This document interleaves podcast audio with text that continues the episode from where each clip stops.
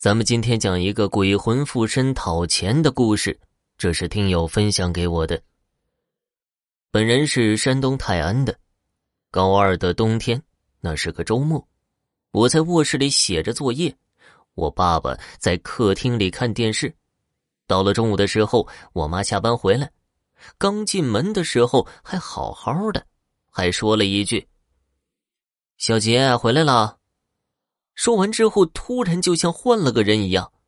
他说了：“我这是上谁家来了？”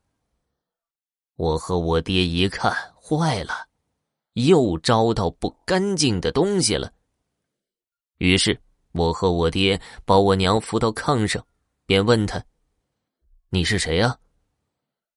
俺娘就回答了：“他说他是富村的真呢，我是来要钱的。”我爹晌午喝了点酒，脾气也有些大，就说了：“你上我们家来要钱，要不着啊！你给你男人、你孩子要去，我就不，你不给我钱，我就不走。”我爹没办法了，出去买火纸了，让我好好照顾我妈。于是我就跟他聊天，问他怎么死的。他说呀，他男人不待见他，他儿子也不孝顺他。就喝了农药死了。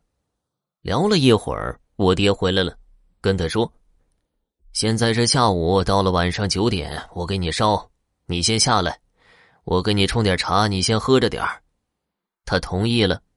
我妈接着就恢复意识了，但是也想不起来。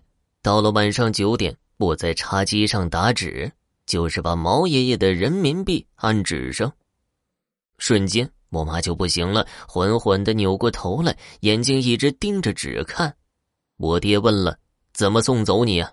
我妈就说了：“你点上三炷香，在你对象头上绕三圈，打开屋门就行了。”于是，我和我爹点上香，我拿着纸就到了十字路口，画了个圈里边打了个十字，给他烧了两刀纸。